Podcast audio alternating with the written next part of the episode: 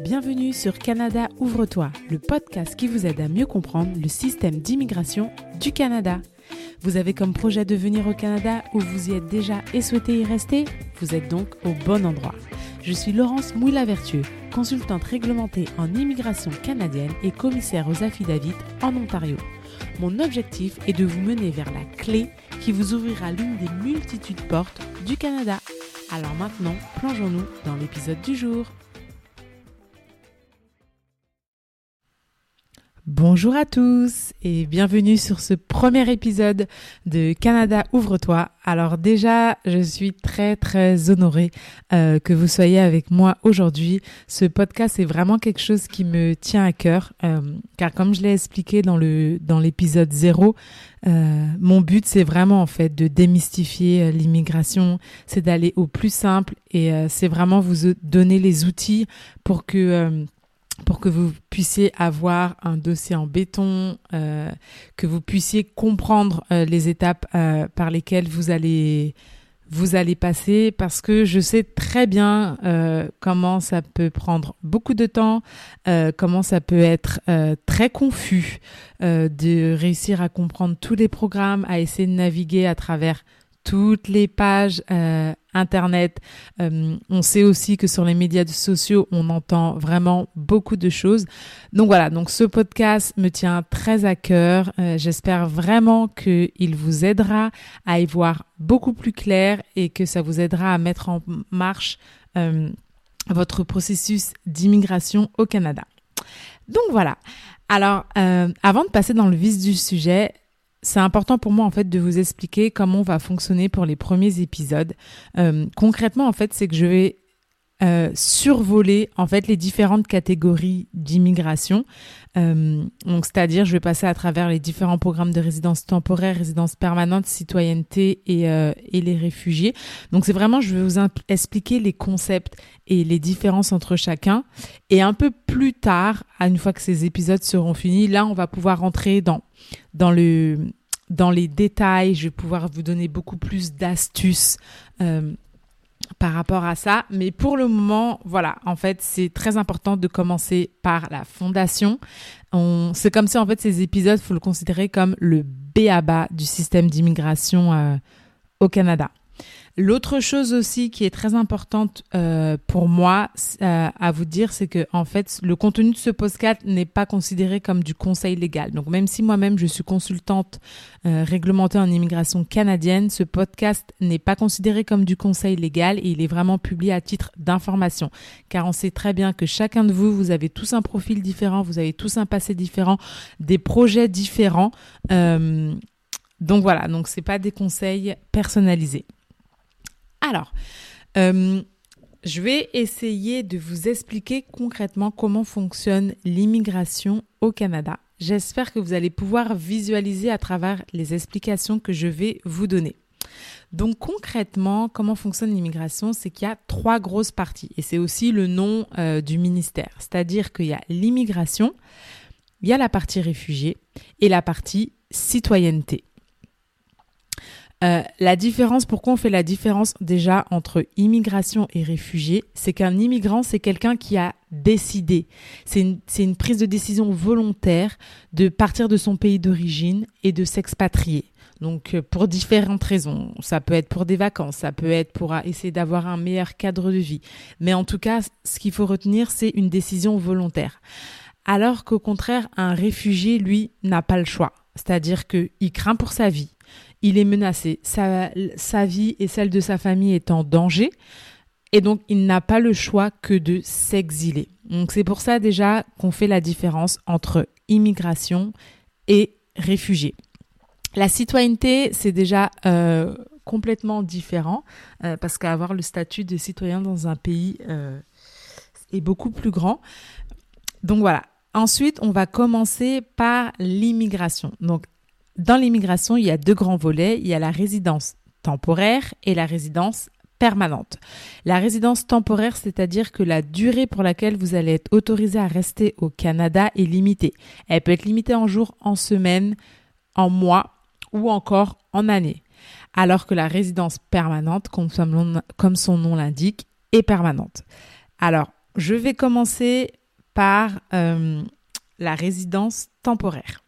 À l'intérieur de la résidence temporaire, il y a encore plusieurs volets. Donc ça peut être, vous pouvez venir au Canada pour le visiter, vous pouvez venir au Canada pour y étudier, vous pouvez venir au Canada pour y travailler. Ce qu'on va voir aujourd'hui, c'est la, la raison de, la, de venir au Canada, c'est pour le visiter. Donc certains l'appellent le visa de touriste. Euh, mais voilà, c'est ce par quoi on va commencer. Donc j'espère déjà que vous avez réussi à faire une carte mentale euh, de comment on est arrivé jusque-là. Donc il y a l'immigration, immigration temporaire et ensuite visiter le Canada.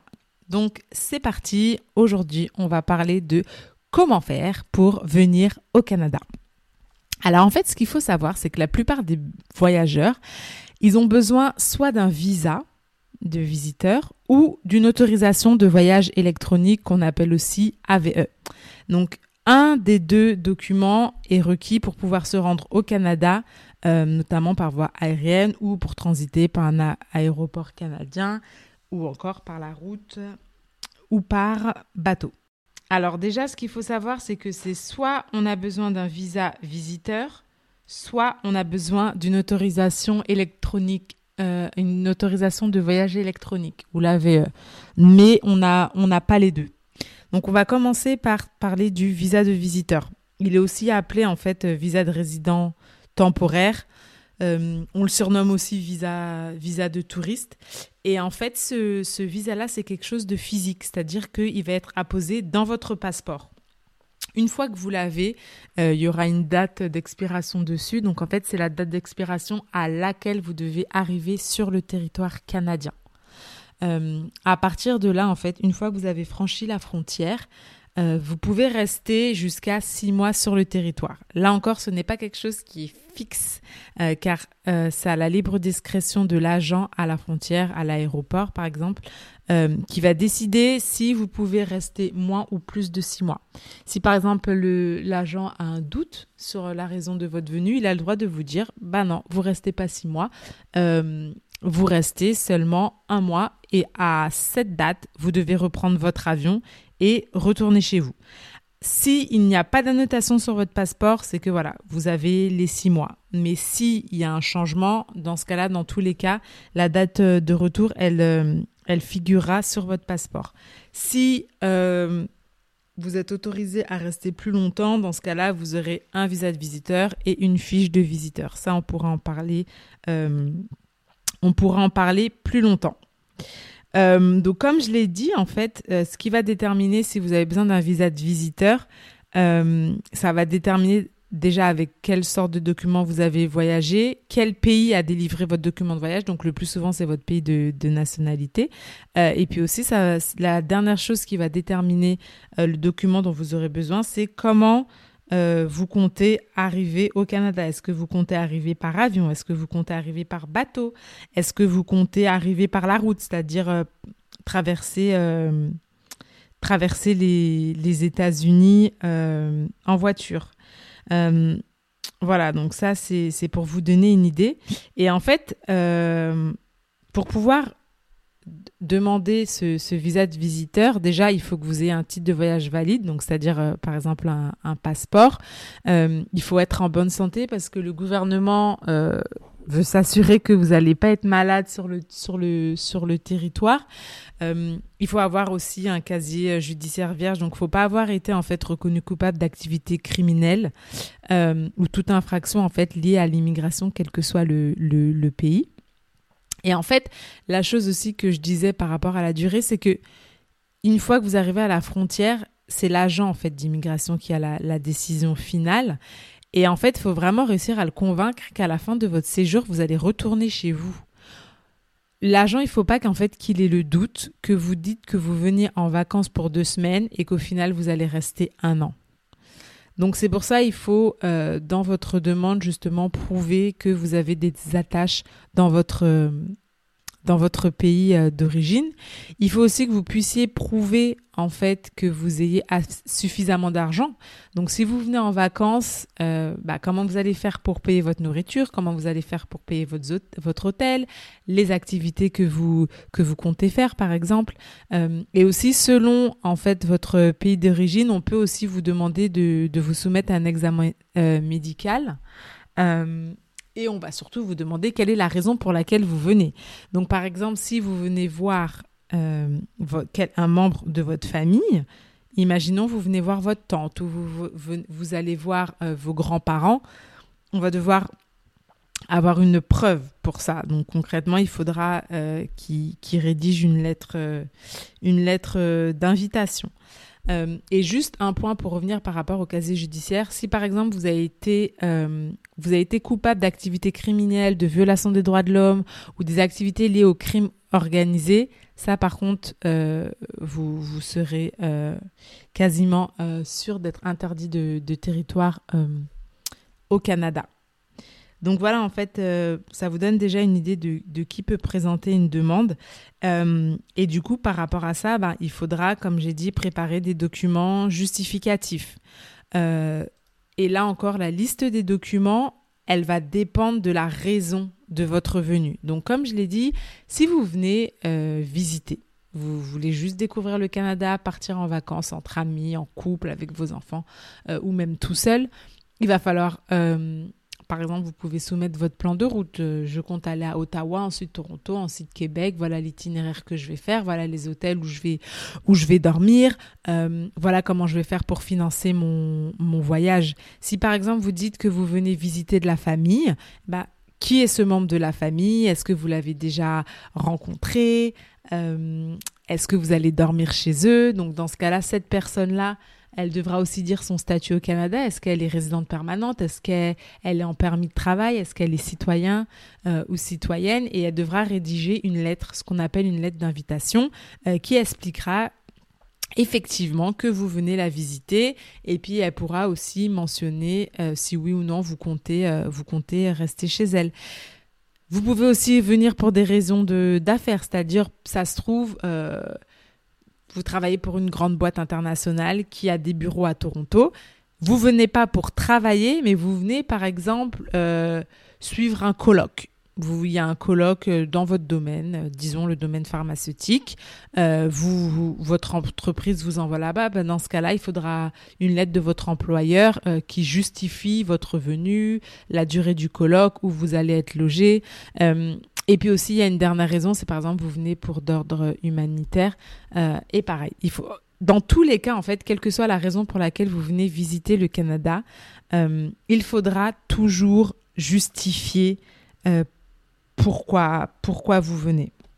Donc voilà, donc en plus des documents justificatifs concernant la raison de votre venue, il faudra bien évidemment avoir d'autres de documents tels que est-ce que vous avez déjà voyagé dans le monde et si oui, où euh, Des relevés de compte bancaire parce qu'on veut s'assurer que vous avez les moyens financiers de pouvoir, euh, de pouvoir subvenir à vos besoins pendant toute la durée? Si de, votre, de votre séjour. Si jamais vous travaillez ben, et que vous avez pris des semaines de vacances, par exemple, ben, votre employeur il peut écrire une lettre en disant oui, effectivement.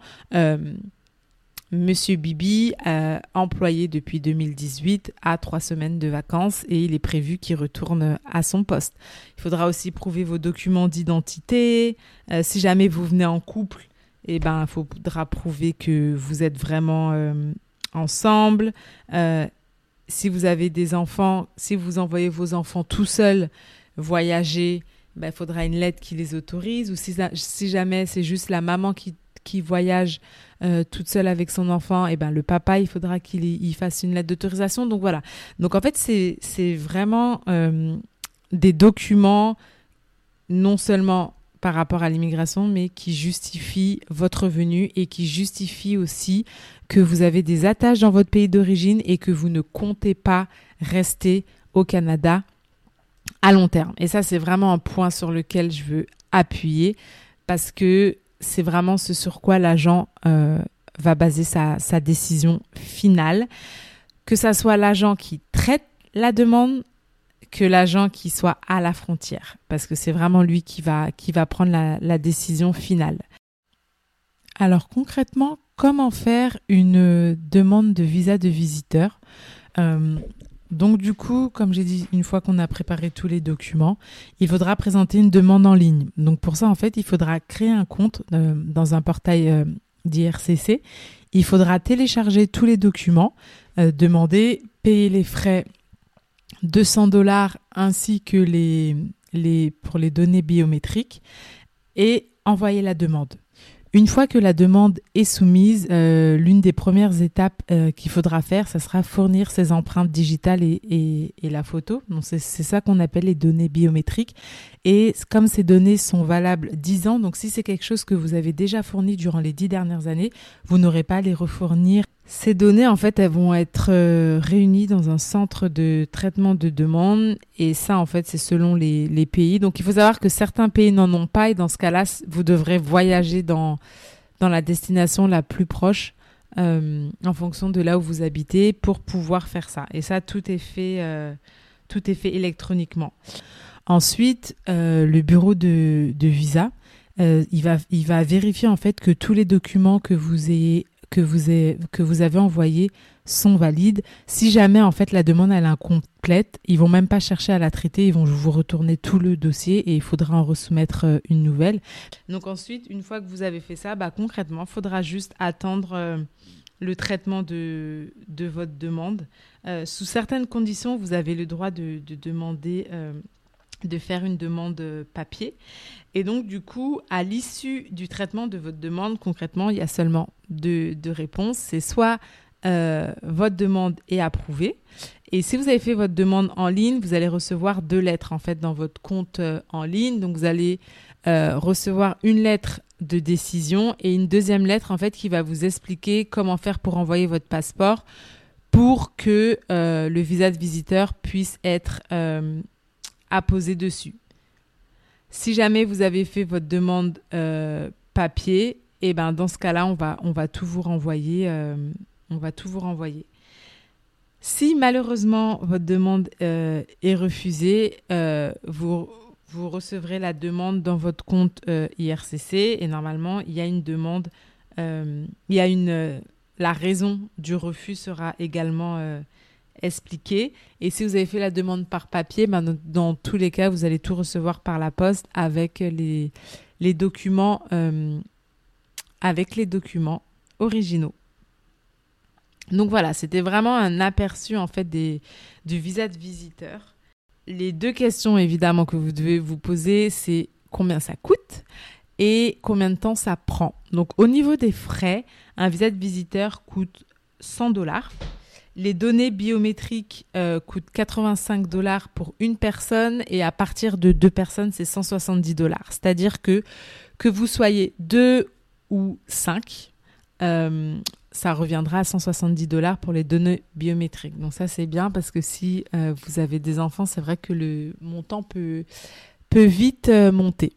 En fonction du délai de traitement, alors par rapport au délai de traitement, c'est vraiment selon votre pays d'origine, euh, pays de résidence, euh, parce que voilà, c'est vraiment très large. Il y a des pays où ça va être traité en trois mois. Euh, et il y a d'autres pays où vous allez attendre six mois, d'autres un an. Donc c'est vraiment variable. et donc du coup, ces délais de traitement sont mis à jour chaque semaine par IRCC et vous, pouvez le vérifier vous-même sur le site de IRCC. Donc vous tapez sur, Google IRCC délai de traitement et là en fait vous choisissez euh, vous choisissez résidence temporaire, visa de visiteur à l'étranger, vous mettez le pays d'où vous faites la demande et là vous aurez tout de suite euh, le délai de traitement actuel. Et n'oubliez pas que ceci est seulement une moyenne, donc ça peut prendre plus ou moins de temps. La chose que je tiens encore à répéter, c'est que même si vous recevez votre visa de visiteur, la lettre qui vous dit oui, c'est approuvé, euh, que vous envoyez votre passeport, que vous avez le visa de visiteur apposé dans votre passeport, la décision finale revient à l'agent une fois arrivé à la frontière. Donc en fait, c'est vraiment jusqu'à la dernière minute que vous saurez vraiment si vous êtes autorisé à rentrer sur le territoire canadien. Donc voilà pour le visa de visiteur. L'autre euh, euh, document requis pour visiter le Canada. Donc si vous n'avez pas besoin de visa de visiteur, dans ce cas-là, vous aurez besoin d'une autorisation de voyage électronique qu'on appelle aussi AVE. Donc en fait, l'AVE, comme son nom l'indique, c'est électronique. Euh, donc en fait, c'est une exigence en fait d'entrée qui vise, comme j'ai dit, les, étrangers en fait qui n'ont pas besoin de, de visa et pour ceux qui voyagent par voie aérienne. Concrètement, l'AVE vous autorise à prendre l'avion. Et en fait, il est électronique parce que, contrairement au visa de visiteur qui est apposé sur votre passeport, euh, l'AVE, en fait, est juste lié à, votre numéro de, de, passeport. Donc, en fait, vous recevez juste un email. Euh, tout est stocké dans les données, mais vous n'avez pas de d'AVE physique. Euh, cette AVE, en fait, euh, elle est valide pour une période maximale de 5 ans ou jusqu'à l'expiration du passeport. Donc, c'est-à-dire que, imaginons, vous faites, vous recevez votre AVE le 6 janvier 2023, c'est-à-dire qu'il sera valable jusqu'au 5 janvier 2028. Mais si jamais votre passeport expire le 8 août 2025, dans ce cas-là, votre AVE sera seulement valable jusqu'au 8 août 2025. Si jamais vous devez obtenir un nouveau passeport, eh ben dans ce cas-là, vous devez faire une nouvelle demande d'AVE. Donc, la période maximale, elle est de 5 ans. Mais comme le visa de visiteur, vous pouvez rester sur le territoire canadien seulement 6 mois maximum. Mais pendant ces 5 ans, vous pouvez faire autant d'allers-retours que vous voulez, tant que vous respectez cette, euh, durée maximale de six mois. Donc, c'est-à-dire que en 2023, vous pouvez venir deux mois, disons pendant les vacances d'été, en juillet-août 2023, vous repartez chez vous, et puis vous avez envie de venir passer Noël euh, voir Tati Roro. Eh ben, en décembre, on revient, on vient passer deux semaines. Et donc voilà, vous pouvez faire ça régulièrement pendant les cinq ans. Une fois encore, comme le visa visiteur, la personne qui a la décision final, c'est l'agent des services frontaliers. Donc, c'est-à-dire que même si vous avez votre AVE est validé, il ne garantit pas l'entrée au Canada. Donc là encore, c'est à vous de convaincre l'agent que vous avez le droit d'entrer au Canada. Euh, donc, pour savoir qui a besoin d'un AVE, comme j'ai dit, ça dépend du, pays. Euh, et c'est vraiment si vous transitez par un aéroport en fait canadien. Vous n'avez pas besoin d'AVE, si vous arrivez, si vous venez en voiture, en autobus, en train, en bateau, même avec un bateau de croisière. Euh, certains pays, en fait, aussi, ils sont euh, visés par l'obligation de, visa, mais sous certaines conditions, ils ont le droit euh, à l'AVE. Ensuite, les personnes qui ne peuvent pas avoir d'AVE euh, et qui n'ont pas besoin non plus de visa de visiteur, bah, c'est si elles sont citoyennes canadiennes, y compris s'il y a une double nationalité, et les Américains euh, qui ont aussi la citoyenneté canadienne, ils peuvent voyager à l'aide d'un passeport canadien ou américain valide. Si on est résident permanent, non plus. On n'a pas besoin de d'AVE pour euh, pour voyager. Il faut utiliser la carte de résident permanent ou d'un titre de voyage pour résident permanent. Ça, on, on rentrera plus en détail quand je traiterai de de, la résidence euh, permanente. Et évidemment, si vous, vous, vous êtes visé par l'obligation de visa de visiteur, vous ne pouvez pas obtenir d'AVE.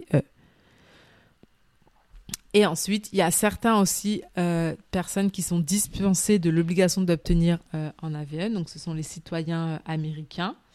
eux n'ont pas besoin d'AVE et pareil, c'est selon, c'est selon certains critères.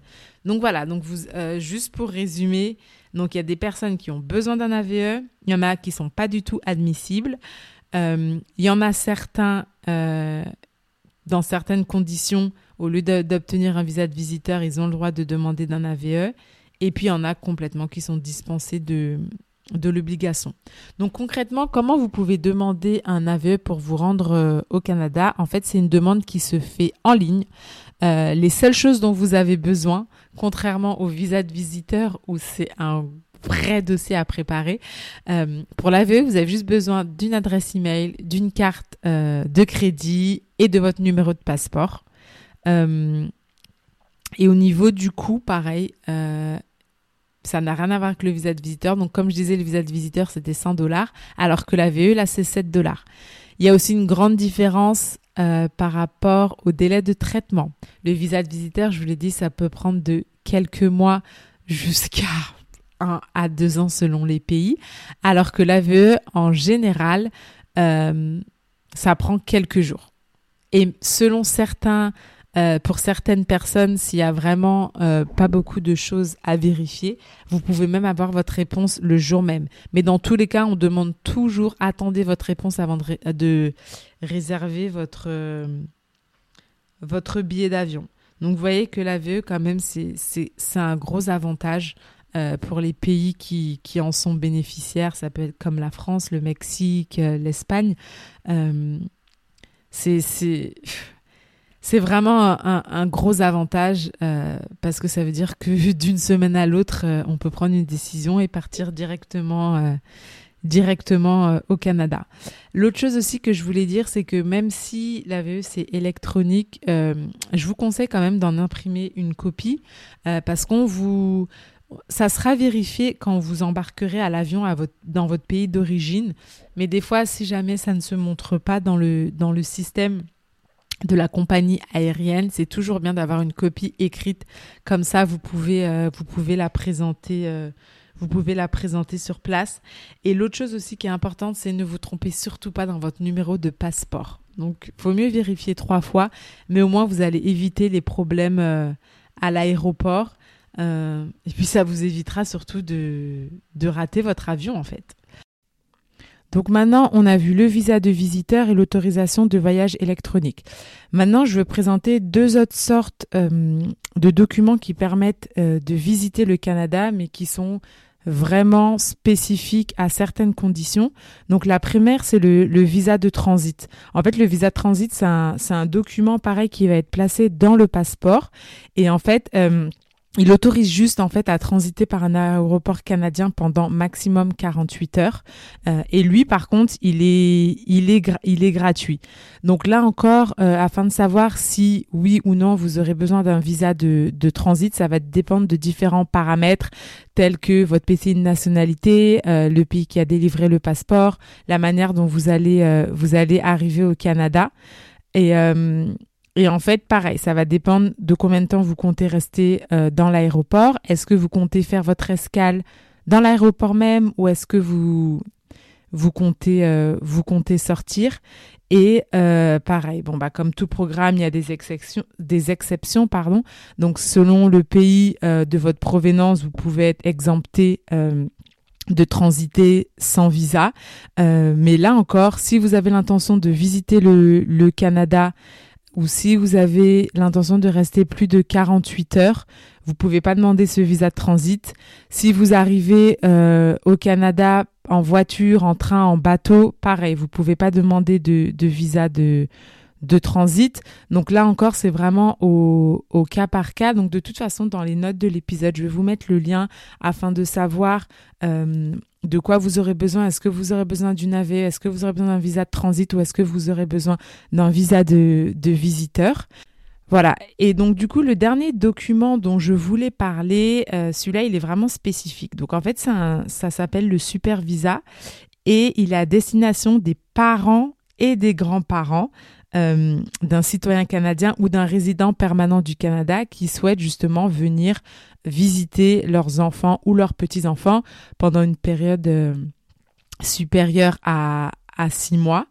Et en fait, là aussi, ce, type de visa a des spécificités complètement différentes. Donc, en fait, euh, ils peuvent, les parents et les grands-parents, en fait, leur durée de leur visa, elle peut aller jusqu'à jusqu'à 10 ans.